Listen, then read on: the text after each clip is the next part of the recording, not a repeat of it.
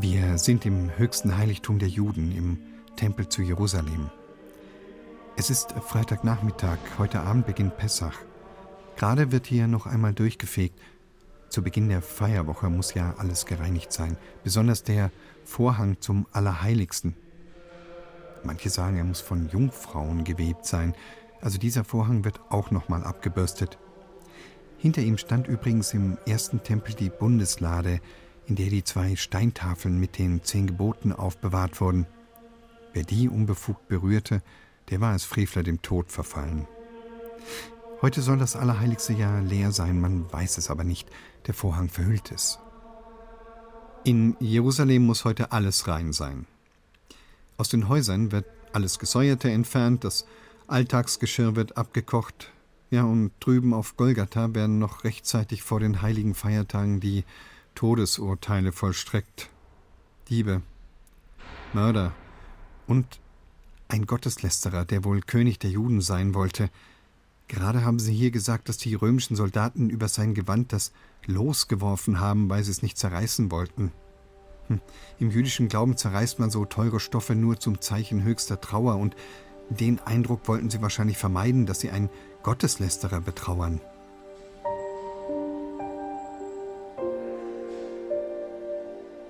Manche sagen ja, dass Pontius Pilatus die Hinrichtung zur Abschreckung angeordnet hat, damit es am Pessachfest keine Aufstände gibt. Aber er lässt öfter Juden ohne Prozess hinrichten, wo es doch in der Torah heißt, verflucht ist, wer am Holz hängt, die schlimmste Todesart für gläubige Juden. Jetzt laufen sie alle zum Berg Golgatha. Der Tempel wird immer leerer. Es ist fast ein bisschen unheimlich hier. Es wird auch immer dunkler hier drinnen. Anscheinend zieht draußen ein Gewitter auf. Sehr düstere Atmosphäre.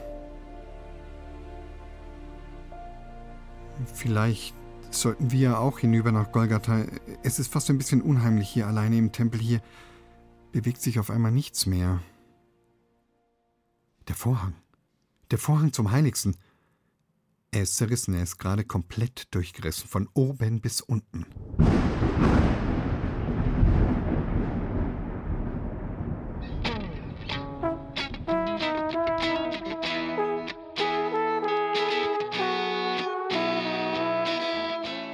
Der Vorhang im Tempel zerriss von oben bis unten in zwei Teile, als Jesus von Nazareth starb. Das hat uns auf die Idee für unser Feiertagsfeuilleton am Karfreitag in der Zeit für Bayern gebracht. Wir, wir wollen Ihnen Geschichten von hinter und vor dem Vorhang erzählen, von Enthüllungen und Verschleierungen. Eine Sendung über Verstecktes, das sichtbar wird. Über Getrenntes, das zusammenrückt, aber auch über Grenzen, die überschritten werden. Ich bin Ewald Ahrens. Vorhang auf für eine besondere Sendung.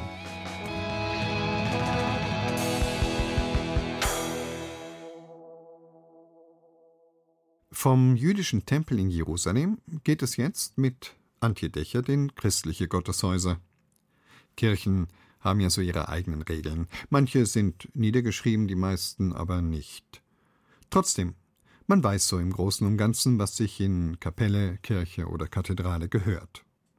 Auf den Boden spucken zum Beispiel geht gar nicht. Und das nicht nur wegen Corona.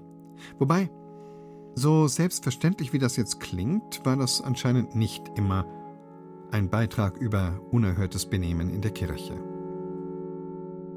Jeder Gottesdienstbesucher möge ein handfestes Sacktuch dabei haben und dies beim Ausspucken oder Husten benutzen.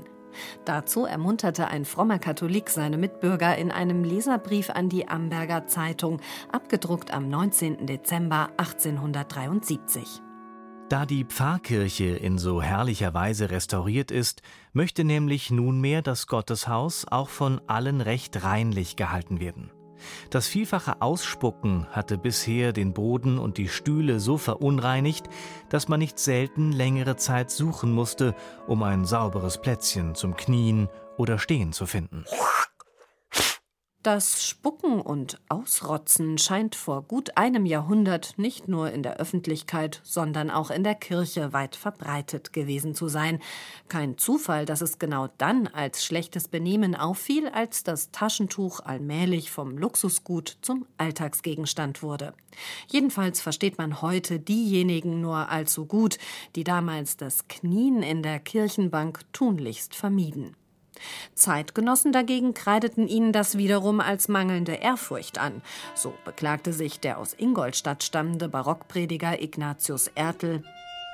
Wie mancher knopferter Bauernbengel und Jodel, wohl auch manchiger hoffärtiger Spreizer und Bürzer steht eine ganze Mess bei dem Altar, da wie ein Ölgötz mit aufgerissenem Maul den Priester angaffend, ohne dass er sich kaum bei der Aufwandlung mit halbem Fuß was bucket und herniederkniet. Noch im 20. Jahrhundert brachte es manchem Prügel des Miesners ein, wenn die andächtige Haltung im Gottesdienst fehlte oder man zu früh die Kirchenbank verließ. So beschreibt es zumindest der Kabarettist Gerhard Polt. Plötzlich schnellte ich dem Ausgang zu. Der bekannte Karnickelgriff hiefte mich in die Höhe, ich schwebte. Und dann krachte es.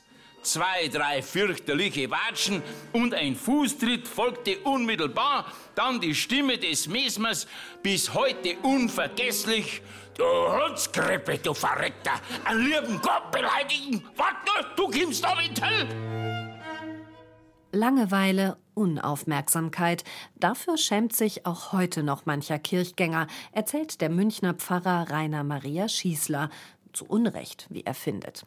Wenn der Pfarrer langweilig ist, dann kann man doch einmal einschlafen. Ein Gottesdienstbesuch, meint Pfarrer Schießler, sei schließlich eine ganz persönliche Sache an einem besonderen Ort. Und dieser besondere Ort bedürfe auch einer besonderen Haltung. Das heißt nicht, dass man da drinnen da lachen kann. Wir haben äh, Frühschoppen in der Kirche. Das heißt, wir feiern Gottesdienst und danach, der wir drin Frühschoppen machen, da haben alle Leute gesagt, in den weiten Raum, nein, das tun wir nicht. Wir behandeln ihn mit derselben Würde wie vor dem Gebet und dann in der Feier danach. Also ich glaube, da muss ich nicht schwer katholisch, schwer gläubig sein. Das kann jeder für sich selber bestimmen. Benehme ich mich jetzt richtig?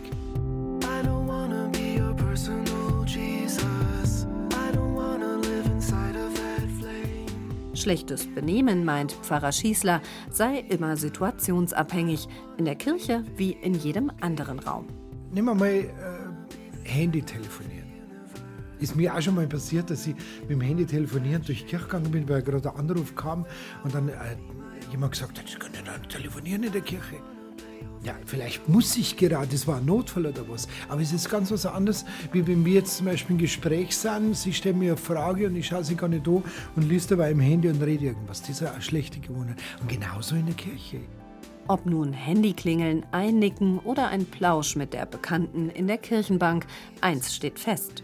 Im Vergleich zu unseren sehr viel kirchentreueren Vorfahren früherer Jahrhunderte sind wir Kulturchristen heute, die, wenn überhaupt nur an Ostern und Weihnachten noch die Kirchenbank drücken, echte Musterfräulein und Knaben. Apropos Weihnachten. In einem Bericht über die Umtriebe in der Christnacht hieß es im Bayerischen Volksblatt 1831, es ereignete sich in der jüngsten Zeit, dass betrunkene Menschen taumelnd, polternd, schreiend, schimpfend in die Kirche sich drängten, allda die ausgelassensten Handlungen verübten, die unflätigsten Exzesse begingen. Es ergab sich, dass mutwillige Burschen im gottgeweihten Haus Tabak rauchten. Ja, es fielen selbst Schlägereien an heiligen Orten vor und selbst der Kirche Diener konnte man mit des Bacchus fröhlichem Geiste in Gottes heiligen Tempel treten sehen. Unerhörtes Benehmen in der Kirche, das haben Menschen zu unterschiedlichen Zeiten jeweils unterschiedlich beschrieben. Eine Beschwerde allerdings scheint sich wie ein roter Faden durch alle Zeiten zu ziehen, die der unangemessenen Kleidung. Über unverhüllte Frauen im Gottesdienst beschwerte sich bereits der Apostel Paulus in seinem ersten Brief an die Gemeinde in Korinth. Tatsächlich verschwand die Kopfbedeckung der Frauen auch erst in den vergangenen Jahrzehnten aus der Kirche. als schamlos verstandene Kleidung sorgt bis heute für Unmut in Gotteshäusern, wobei die Ärmel, Rock und Hosenlängen haben sich da freilich weit nach oben verschoben. Noch heute sind freie Schultern oder Knie im Liebfrauen wie im Petersdom nicht gern gesehen, aber am Ende geht eben auch das Sonntagsgewand mit der Zeit. Also ich weiß es, wie ihr Bub administriert habt, ich hätte nicht mit Turnschuhen ministrieren dürfen. Heute sagen wir die Kinder nichts mehr. Warum? Weil denen einen Turnschuh, die kosten dreimal so viel als meine, meine, meine, meine Straßenschuhe. Das, ist, das sind Schätze, was die da an ihren Füßen da dran haben. Und vor allem, das ist nicht mehr ein Zeichen, dass sie es nicht ernst nehmen. Der kommt noch, der junge Mann. Da würde ich mich nie an der Kleidung aufhalten. Also in der Alltagsklamotte zur Taufe, Hochzeit oder Beerdigung. Für ihn keine Option, mein Pfarrer Rainer Maria Schießler.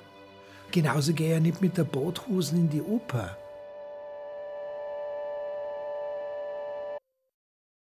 Antje Dechert hat uns von unerhörtem Benehmen in Kirchen erzählt. Unser Feiertagsfeuilleton in der Zeit für Bayern auf Bayern 2 lüftet heute den Vorhang für Sie. Verhüllung hat ja manchmal durchaus einen Sinn, in diesen allzu langen Zeiten von Homeoffice ist man ja manchmal hart an den Rand der Verwahrlosung gelangt, und auch vorher schon waren nackte Tatsachen am Badesee nicht jedermanns Sache. Manchmal, wie gesagt, ist Verhüllung nichts Schlechtes. Peter Jungblut denkt in seinem Essay über die Balance zwischen Offenheit und Tabulosigkeit nach. Sind Ihnen heute auch schon wieder ein paar völlig unverhüllte Meinungen über den Weg gelaufen? Das Netz ist ja voller Flitzer, die von morgens bis abends blank ziehen, wenn es um ihre Ansichten geht. Kaum jemand wirft noch eine höfliche Floskel drüber oder hält sich ein Feigenblatt vor die Kraftausdrücke, bevor er sein Urteil auf die Weltöffentlichkeit herabdonnern lässt. Der verbale Schlabberlook, als in Beleidigungen noch Platz war für die eine oder andere luftige Förmlichkeit, ist längst passé. Wer heutzutage einen Gedankenspazieren führt, spart sich die Verpackung und lässt ihn ganz und gar nackt durch die sozialen Netzwerke laufen, zumal es sich meist sowieso nur um Splittern und Fasern handelt, also Auffassungen, die dermaßen zugespitzt sind, dass es dafür gar keine Konfektionsgröße gibt. Ganz kleine Kinder haben ja auch das Privileg, nackt zu baden. Warum sollen ganz kleine Verschwörungstheorien nicht auch bis zu einem gewissen Alter Haut zeigen dürfen? An der Mattstation und im Sandkasten werden die Klamotten doch sowieso nur dreckig und Schlamm werfen, macht den Anzug und Krawatte doch eigentlich keinen Spaß, was Donald Trump ja jederzeit anzumerken war. Spätestens als die ersten Weltanschauungen im Tanga rumliefen, war es damit vorbei, und das ist ja nun auch schon wieder ziemlich lange her. Genauer gesagt, seit die Himmelbetten abgeschafft wurden, also im 19. Jahrhundert. Daher weiß auch keiner mehr, dass bis dahin Gardinenpredigten grundsätzlich hinter Vorhängen gehalten wurden, also im intimsten Bereich des Hauses, statt wie heute vor der Webcam. Damals waren nackte Menschen allerdings auch noch wesentlich aufregender als nackte Ansichten. Originelle galten als interessanter und für streitbare wechselten Passanten sogar die Straßenseite. Deshalb soll Jean-Jacques Rousseau ja auch gesagt haben, ich kann nur beim Gehen nachdenken, bleibe ich stehen, tun dies auch meine Gedanken. Rote Ampeln waren ja noch nicht erfunden und Pferde intelligenter als Autos. Ob und was Rousseau beim Denken anhatte, ist nicht überliefert, aber da die Geschichte der Meinungsfreiheit, wie der Name schon sagt, ja eine Geschichte des Ausziehens ist, dürfte er im 18. Jahrhundert noch mindestens Strümpfe getragen haben, bevor er mit der Philosophie ins Bett ging. Seitdem sind wir geistig mehr oder weniger barfuß unterwegs und die Vorhänge, die unsere Äußerungen früher mal angenehm dämpften, mussten nun den völlig unverputzten Worldwide-Wänden weichen, die uns ständig ihre halligen Echos zurückwerfen. Die vielen Nutzer der Online-Konferenzen wissen, wovon die Rede ist. Hätten wir uns mal besser an den Sitten und Gebräuchen unserer Vorfahren orientiert. Im zweiten Tempel von Jerusalem hing ja vor dem Allerheiligsten ein Vorhang, obwohl dahinter gar nichts mehr zu sehen gewesen wäre. Die berühmte Bundeslade mit den Tafeln der zehn Gebote hatte der babylonische König Nebukadnezar II. mit allem Drum und Dran irgendwohin abtransportieren lassen. Was blieb, war die Leere, die trotzdem oder gerade deshalb wieder sorgfältig verhüllt wurde, um einen sakralen Raum von allergrößter Bedeutung entstehen zu lassen. Deshalb war es ja auch so bedeutsam, dass der Vorhang angeblich am Karfreitag zerriss, wie die Bibel mitteilt. Damit hatte sich das alte Geheimnis erledigt, sollte das wohl symbolisch heißen, und das neue kam offenkundig ohne Vorhang aus. So ganz ohne Vorhänge können wir somit nicht nur in alle Richtungen sehen, sondern auch denken, wenn auch nicht sprechen, denn davor schützen uns bekanntlich die FFP2-Masken. Ihre Filterwirkung soll ja ganz phänomenal sein, wenngleich doch erstaunlich große Schimpfwörter und sogar ganze Verunglimpfungen durchgehen. Gut, dass die in der Regel so schwer wiegen, dass sie nicht nur das Niveau senken, sondern auch den Gemeinstaub. Sonst müssten wir uns ja dagegen auch noch impfen lassen. Mag sein, dass der eine oder andere jetzt folgert, die Masken seien quasi das, was einst der Vorhang im Tempel war, und dahinter sei es in nicht wenigen Fällen genauso hohl, aber die Unterschiede liegen natürlich auf der Hand. Die Maske braucht keine Schienen, wird häufiger als einmal im Jahr erneuert und wirft keine Falten. Geheimnisse dagegen kann sie ähnlich gut für sich behalten wie Vorhänge, freilich weniger sakrale als labiale, um in der Fachsprache zu bleiben. Immer mehr Menschen sollen ja den Mund-Nasenschutz dazu nutzen, um unauffällig ihre Lippen aufspritzen zu lassen oder ihrer Nase eine andere Richtung zu geben. Für mehr Religion reicht es heutzutage bei vielen nicht mehr und Auferstehung halten sie allenfalls in der Mang-Klinik für möglich. Spannend wird sein, was geschieht, wenn hoffentlich in ein paar Monaten nicht nur unsere Ansichten unverhüllt rumlaufen, sondern dann auch wieder unsere Gesichter. Werden die dann noch zu unseren ungeschminkten Wahrheiten passen? Oder sind sie uns bis dahin weit voraus? Wäre ja furchtbar, wenn wir nach der Pandemie moderner aussehen, als wir reden, und umgekehrt. Und manch einer wird sich nach der allerletzten Maske sagen, ich denke, also das bin ich nicht. Andere werden mühselig lernen müssen, wieder an den richtigen Stellen zu lächeln und nicht etwa an den falschen. Davon gibt's im Berufsleben übrigens furchtbar viele. Und der neutrale Gesichtsausdruck, den uns jetzt noch die Masken abnehmen, der wird dann in manchen Situationen wieder richtig Überwindung kosten. Und die ist nicht für zehn Stück im Angebot. Kann doch sein, dass wir an dem Tag, an dem wir unsere Masken beiseite legen, wieder unsere Kommentare verhüllen, also auf Facebook und Instagram höchstens durchblicken lassen, was uns bewegt.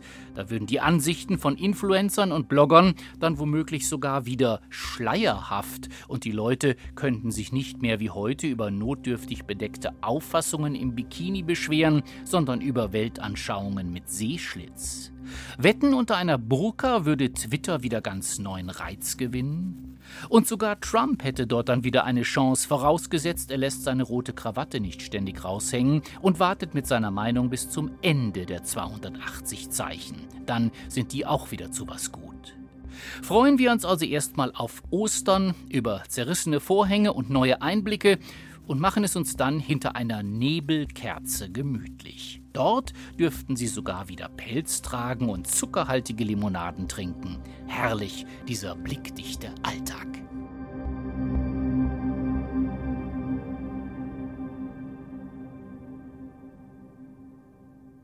Peter Jungblut hat uns die Folgen gedanklicher Hüllenlosigkeit näher gebracht. Sie hören das Feiertagsfeuilleton in der Zeit für Bayern auf Bayern 2. Man könnte ja meinen, dass die hitzige Diskussion über die Rollen von Geschlechtern in unserer Gesellschaft etwas höchst Aktuelles ist. In den großen Zeitungen werden wütende Leserbriefschlachten um das Gendersternchen ausgetragen, an den virtuellen Stammtischen das dritte Geschlecht divers, in Stellenanzeigen und Ausweisen in Grund und Boden verdammt. Dabei sind doch geschlechtliche Grenzüberschreitungen in der Natur schon lange nichts Ungewöhnliches mehr, wie das folgende Fundstück aus unserem Archiv aufs heiterste beweist. Geschlechtsumwandlung am Hühnerhof aus dem Jahr 2008 von Franz Bartel. Nimitz, 67, früher Kfz-Elektriker, hält sich seit Jahrzehnten nicht nur ein paar Hühner, er mag Tiere. Ich halte mir nebenbei Geziefer, das heißt Hasen, Hühner, einen Hund und manchmal Gänse und Enten. Und zuletzt hat er sich auf einem Geflügelhof vier Hennen geholt, die dort wegen nachlassender Legeleistung ausgemustert worden waren. Er holt sie nicht für den Suppentopf oder der Eier wegen, ihn erfreut einfach der Anblick. Normalerweise dürfen die bei mir ein bisschen vom Stängler fallen. Also ich lege da keinen großen Wert, wie viel Eier sie legen, sondern ein bisschen vom Stängler fallen. Niemitz hatte auch einen Hahn, bis vor einigen Monaten, den gibt's nicht mehr, schuld war die Tochter. Die hat immer zu mir gesagt, sie steht im Bett früh, wenn der immer geschrien hat. Wenn ich den Abend vergessen habe, das Loch zuzumachen, dann hat der wahnsinnig früh immer geschrien. Und dann habe ich ihn abgeschafft. Immer noch skeptisch, ob die Sache mit dem Hahn, der mal eine Henne war, stimmt, habe ich mich an die Tochter gewandt, Anja Blättner, Nachbarin vom Vater, und die bestätigt den Sachverhalt. Das Huhn, das hat monatelang Eier gelegt und wie wir dann unseren Gockel geschlachtet haben, danach hat das Huhn auf einmal das Kommando übernommen. Eines Morgens fing es an, hat angefangen zu krähen. Wir dachten, oh Gott, ein neuer Hahn, aber das Huhn hat es übernommen. Die Zahl seiner Hühner ist überschaubar, Rentner Nimitz stellte fest. Der eine hat das Legen aufgehört und nach einer gewissen Zeit ist er Kamm gewachsen und jetzt kräht sie. Während der Kamm bei den Hühnern sonst Schlagseite hat, steht bei der Henne, um die es da geht, da steht der Kamm inzwischen, er ist gewachsen und ich habe es gesehen, das Tier wirft sich auch in Positur, Brust raus, bevor es zum Krähen ansetzt. Das ist kein Gackern mehr. Er kräht allerdings nicht so glockenrein wie ein Hahn, sondern wie, wie ein junger Hahn, der was es gerade probiert. Als wenn ein Hahn, der was im verrosten Kiesel kräht. Die ehemalige Henne, habe Aufgaben des Hahnes übernommen, sagt Nimitz. Sie oder er gibt Bescheid, wenn er oder sie was zum Fressen entdeckt hat. Er lockt auch ein Hahn. Macht er gluck, gluck, gluck, gluck, gluck und dann kommen die anderen gerannt. Otto Spanheimer aus Höchberg, jahrzehntelang Bezirksvorsitzender der Rassegeflügelzüchter in Unterfranken, jetzt Ehrenvorsitzender. Er kennt Hühner und Hähne wie kaum ein anderer. Und der sagte mir heute am Telefon, das habe ich noch nicht gehört. Ne? Es kann aber sein, wenn also sagen wir mal Henne alleine sind und dann ist immer mal eine Henne dabei, die sich also hier besonders vortut, ne? dass mal vielleicht ein Zwiderhuhn auch entsteht, aber das kann ja nicht sein, wenn sie vorher schon eine einwandfreie Legehenne war. Eine Frage ist nach wie vor offen. Wenn schon die ehemalige Henne jetzt die Position eines Hahnes eingenommen hat, also eines Gögers, im Hühnerhof von Michael Niemitz, Steigt die Ex-Henne dann auch auf ihre ehemaligen Geschlechtsgenossinnen? Kam es schon zu Begattungsversuchen? Das habe ich noch nicht gesehen. nee, das habe ich noch nicht gesehen. Aber es wird beobachtet. Wir bleiben dran an dem Fall Franz Bartel unter Hühnern in Friesenhausen. Geschlechtsumwandlung am Hühnerhof. Ein Fundstück aus dem Hörfunkarchiv des Bayerischen Rundfunks. Watch out, smart liar.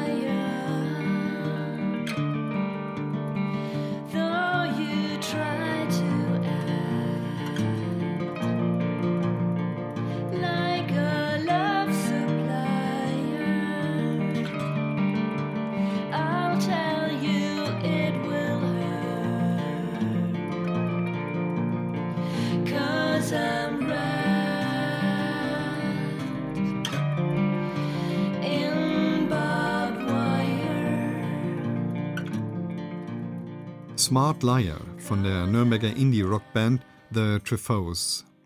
Die Musiker haben sich nach dem französischen Filmemacher benannt, der in seinen Bildern ja so oft genau das nicht zeigte, was er in Wirklichkeit erzählte. In der Sprache ist das übrigens nicht anders. Wie oft sagt man etwas genau dadurch, dass man es nicht ausspricht? Die Sprache kann beides. Den Vorhang der Wahrheit verhüllt, zerreißen oder sie geschickt verschleiern. Barbara Bogen über die Möglichkeiten der manipulativen Sprache. In seinem 1977 gedrehten Streifen Annie Hall, in der deutschen Übersetzung heißt der Film Der Stadtneurotiker, skizziert der US-amerikanische Filmemacher Woody Allen in einer knappen Szene, wie trügerisch oder betörend verlogen Sprache sein kann und was sich dahinter verbirgt. Sylvia Plath, interesting poetess whose tragic suicide was misinterpreted as romantic by the college girl. Ein Mann und eine Frau, der verzweifelte Berufskomiker Elvis Singer und die talentlose Sängerin Amy Hall, zwei Stadtneurotiker in Manhattan, haben sich gerade kennengelernt. Etwas ungeschickt lädt sie ihn in ihre Wohnung ein.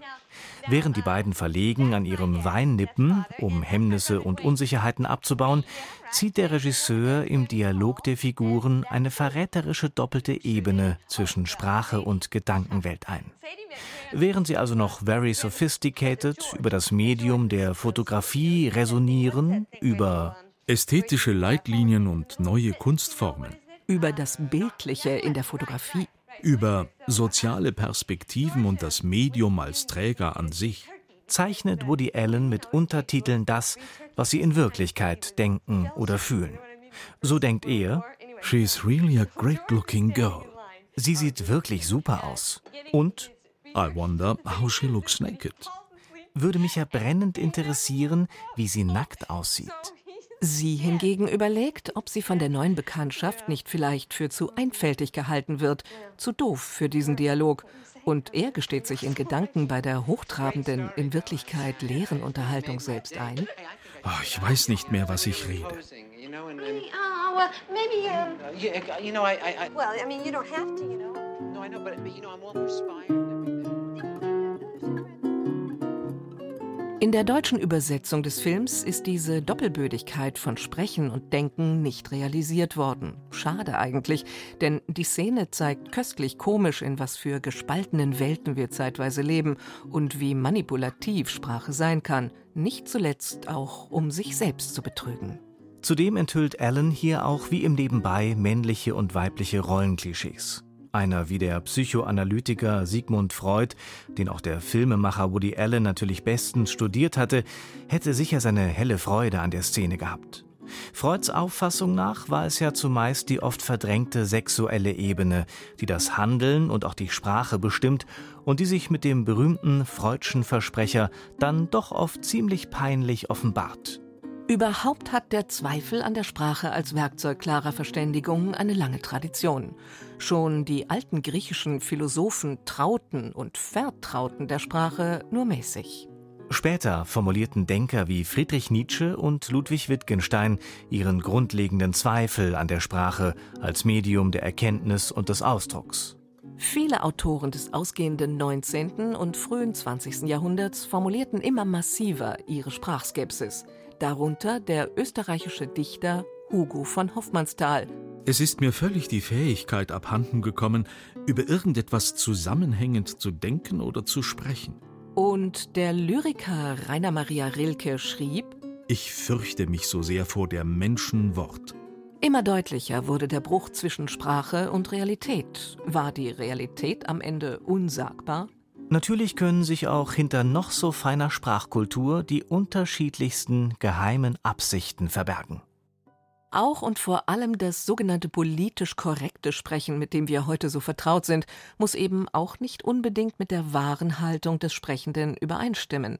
Hinter der Sprache kann man sich unter Umständen bestens verstecken. So kann einer das verpönte N-Wort etwa niemals benutzen und trotzdem rassistische Vorurteile haben. So kann man sich verharmlosend Nationalpatriot nennen, in Wahrheit aber doch ein Rechtsnationaler und Antisemit sein. Natürlich hat die politisch korrekte Sprachregelung aber auch hier Gutes. Dahinter steht im Prinzip die Absicht, mit Hilfe von Sprache Respekt zu bekunden und sich der Gedankenlosigkeit im Sprechen zu widersetzen.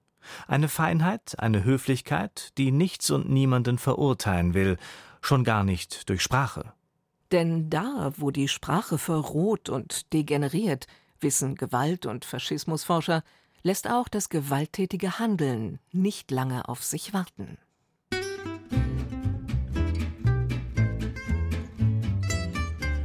Einer, der mit politisch korrekter Sprache herzlich wenig am Hut hatte, war der amerikanische Ex-Präsident Donald Trump. Er faselte gleich von Fake News und Pussies und allerlei anderem gefährlichen Nonsens, sprach zugleich aber doch nicht immer klipp und klar aus, was er vorhatte. Auch wenn jeder wusste, dass mit seinem Kampfruf Make America Great Again nichts anderes gemeint war als Make America White Again. Trump instrumentalisierte durch seine sprachlich vereinfachten Tweets, verharmloste das Coronavirus und offenbarte zugleich für den klar denkenden Beobachter doch immer den eigenen Machtanspruch und die Primitivität einer zweifelhaften Persönlichkeit, die sich gerade auch in seinem Umgang mit Sprache zeigte. Während heute das sogenannte politisch korrekte Sprechen mitunter auch skurrile Züge annimmt, nerven aktuelle Sprach- und Worthülsen schon lange. So wie das Dauergerede von Alles gut. oder Alles klar. oder Kein Problem. wohinter sich in Wahrheit was verbirgt? Gleichgültigkeit, Sprach- oder Maulfaulheit oder Konfliktvermeidung? Mit einer täuschenden Sprache erniedrige ich mich nicht nur selbst, sondern auch die Angesprochenen. Und warum eigentlich ist eine unverstellte Sprache zwischen Menschen nur so schwierig? In seinem berühmten Buch der Unruhe entwarf der portugiesische Dichter Fernando Pessoa zu Beginn des 20. Jahrhunderts auf eine ebenso poetische wie existenzialistische Weise das Leben als eine Art Theater. Die Menschen darin agieren als Akteure auf einer Bühne mit verteilten Rollen. Das Leben ist ein Raum, der mit Sprache gefüllt werden will. Doch was, wenn man nicht weiß, welche Rolle man im Leben zu spielen hat, geschweige denn, welche Worte man dafür wählen soll?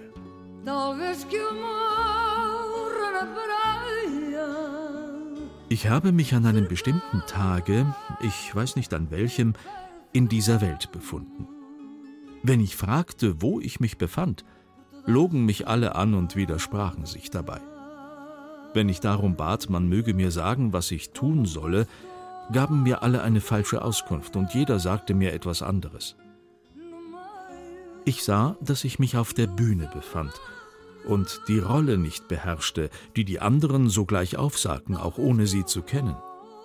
Ich sah, dass ich als Page gekleidet war, aber man gab mir die Königin nicht, und stattdessen beschuldigte man mich, weil ich sie nicht hatte. Ich sah, dass ich die zu überbringende Botschaft in Händen hielt, und als ich ihnen erklärte, das Papier sei weiß, lachten sie mich aus. Und ich weiß immer noch nicht, ob sie lachten, weil alle Papiere weiß sind oder weil alle Botschaften erraten werden müssen. Mit mir allein gelassen begann ich, Papierschiffchen aus der Lüge zu verfertigen, mit der man mich abgespeist hatte. Niemand wollte mir glauben, nicht einmal als Lügner. Und ich hatte keinen See, mit dem ich meine Wahrheit hätte beweisen können.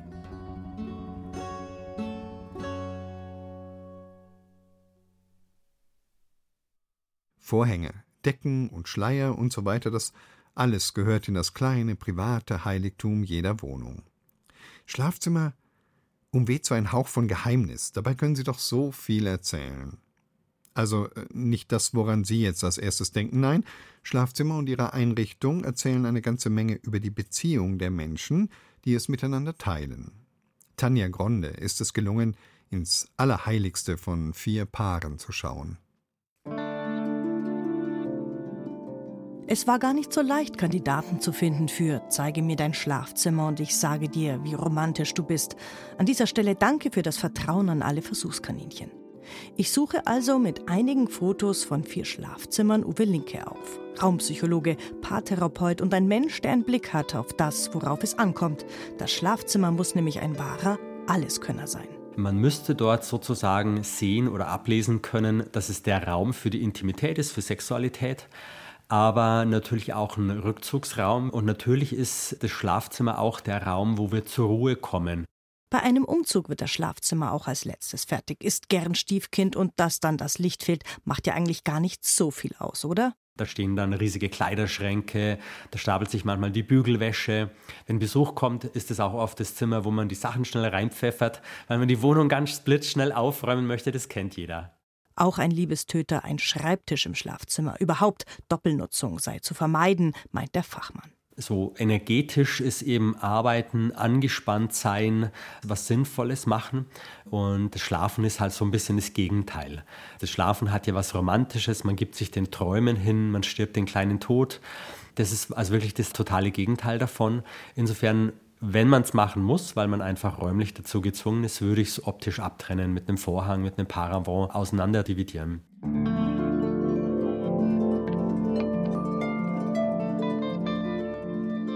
Eigentlich berät Uwe Linke Unternehmen und Hoteliers, wie sie ihre Läden, Restaurants und Bars einrichten. Dann stimmt er Raum und Bedürfnisse der Kunden aufeinander ab. Wenn er als Paartherapeut die Ursachen für fehlende Leidenschaft sucht, dann geht er auch mal ins Schlafzimmer der Paare, liest die Räume, wie er sagt. Das ist für mich ein eigener Vorgang, äh, wo ich in einem anderen, oh, das klingt jetzt total spooky, aber es ist nicht.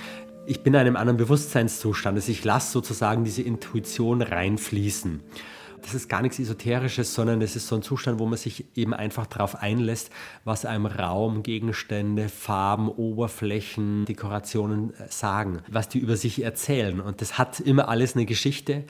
Und äh, so wie andere Menschen an der Kleidung viel sehen können oder ein guter Friseur an der Qualität der Haare heute sagen kann, wie es einem geht, kann ich halt Wohnungen lesen.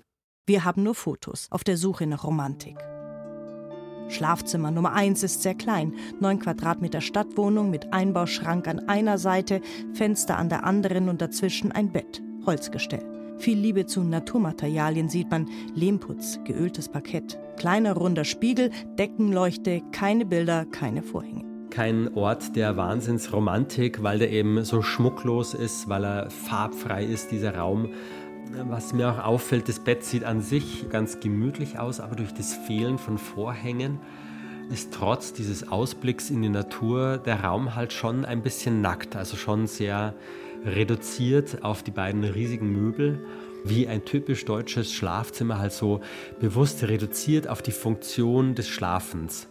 Das ist kein lauter Mensch, das scheint ein sehr ruhiger Mensch zu sein, der also kein Firlefanz, keine große Ausschmückung braucht. Die Naturmaterialien machen was aus. Dadurch wird es sozusagen äh, auch schon wieder ein Ort des Rückzugs.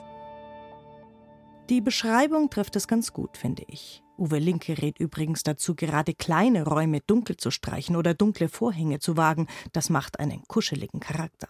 So wie in Beispiel Nummer zwei, ein Schlafzimmer im Kolonialstil mit viel Stoff an den Wänden. Jemand hat versucht, diesen Raum weich und gemütlich zu machen und hat dafür einfach sehr viel Textilien verwendet. Auch im Prinzip ein Raum, der sehr viel romantischer ist als die meisten typischen deutschen Schlafzimmer heute. Das macht äh, die Wahl dieser Stoffe aus, wobei der Raum sicher ein Raum der 60er oder 70er Jahre ist, also eine ganz normale Wohnumgebung für deutsche Verhältnisse. Beispiel Nummer drei habe ich nur mitgebracht, weil neben dem Bett ein Biedermeier-Sekretär steht, wo man doch Arbeitszimmer und Bett trennen soll. Aber dafür lehnt eine Gitarre an der Wand. Das scheint jemand zu sein, der in diesem Dachgeschoss tatsächlich sich auf Dinge fokussieren kann. Ich schließe das aus seiner Hinwendung zur Musik. Das hat also was ganz Sinnliches. Musik haben immer was sehr Sinnliches. Und zum anderen, wer in so einem Chaos wie auf diesem Schreibtisch noch arbeiten kann oder sich konzentrieren kann, der schafft sozusagen auch, sich so ein bisschen von der Welt abzukehren und den Fokus auf das zu lenken, was er eben jetzt gerade machen will oder was er jetzt gerade eben tut. Und was auch eine große Rolle spielt, das sind die dunklen Farben, das dunkle Kopfteil, die ganz dunkle Bettwäsche. Also auch eine Idee der Romantik, dieses Dunkle in sich zurückgezogene. Schlafzimmer Nummer 4. Zwei Schränke, eine Kommode, ein Bett, ein großes Bett, weißer Landhausstil, gestreifte Bettwäsche. Weiß ist eine Farbe, da geht es um das Thema Unschuld. Dieses weiße, relativ kastige Bett, das soll sozusagen, obwohl es ein richtig großes, äh, massives Gestell ist, auch wieder was Leichtes sozusagen bekommen durch diese weiße Farbe. Und diese Idee äh, dieser Bettgestaltung ist was Eingerahmtes. Äh, das sind Menschen, die relativ klar strukturiert sind, die recht pragmatisch an Dinge herangehen ein bisschen konservativ sind, Wert legen auf gute alte Werte, aber von kuscheliger Höhle oder von einem Ort der Romantik mit Sonnenaufgang oder einem Raum für Intimität kann man jetzt nicht gerade sprechen. Was wohl die Bewohner dazu sagen werden? Ich besuche Dana und Thorsten und spiele ihnen Linkes Analyse vor. trifft es ganz gut. Ja, muss man ehrlich so sagen. Ja. ja, aber ich muss schon sagen, natürlich habe ich hauptsächlich das Zimmer eingerichtet, logischerweise. Also mein Mann war dabei beim Bettkauf. Liebe ich schon einen Raum, wenigstens einer in dieser Wohnung, wo eine Struktur vorherrscht, wo es klare Linien gibt und wo es so eine Reinheit gibt. Ich bin, glaube ich, schon jemand, der klar strukturiert Wir ist. Und führen ein geregeltes, ja, strukturiertes Leben, das kann man schon so sagen. Langweiliges. Grundsätzlich äh, vermute ich, dass die Leute nichts anderes brauchen. Die haben jetzt einen Ausblick ins Grüne, was man so erkennen kann, und haben auch so ein paar Pflanzen im Schlafzimmer. Insofern glaube ich, dass die mit der bestehenden Situation grundsätzlich äh, zufrieden sind. Stimmen Ja, wir voll. zu. Ja, voll. Wir Also- sind äh, zufrieden. Wir sind sehr zufrieden Im mit unserem Moment. Leben, ja.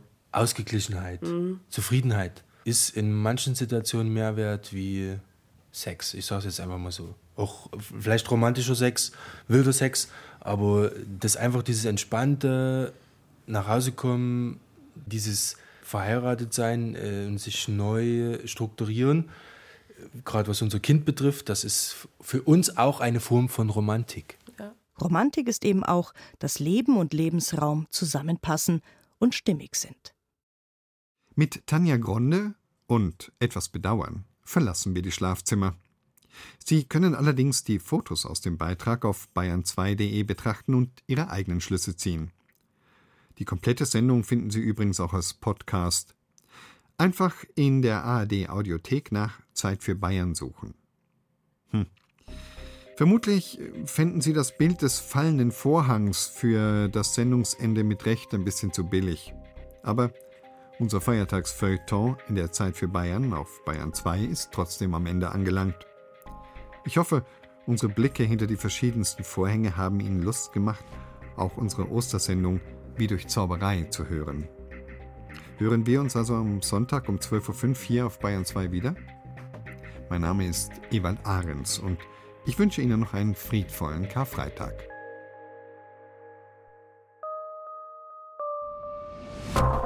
Thank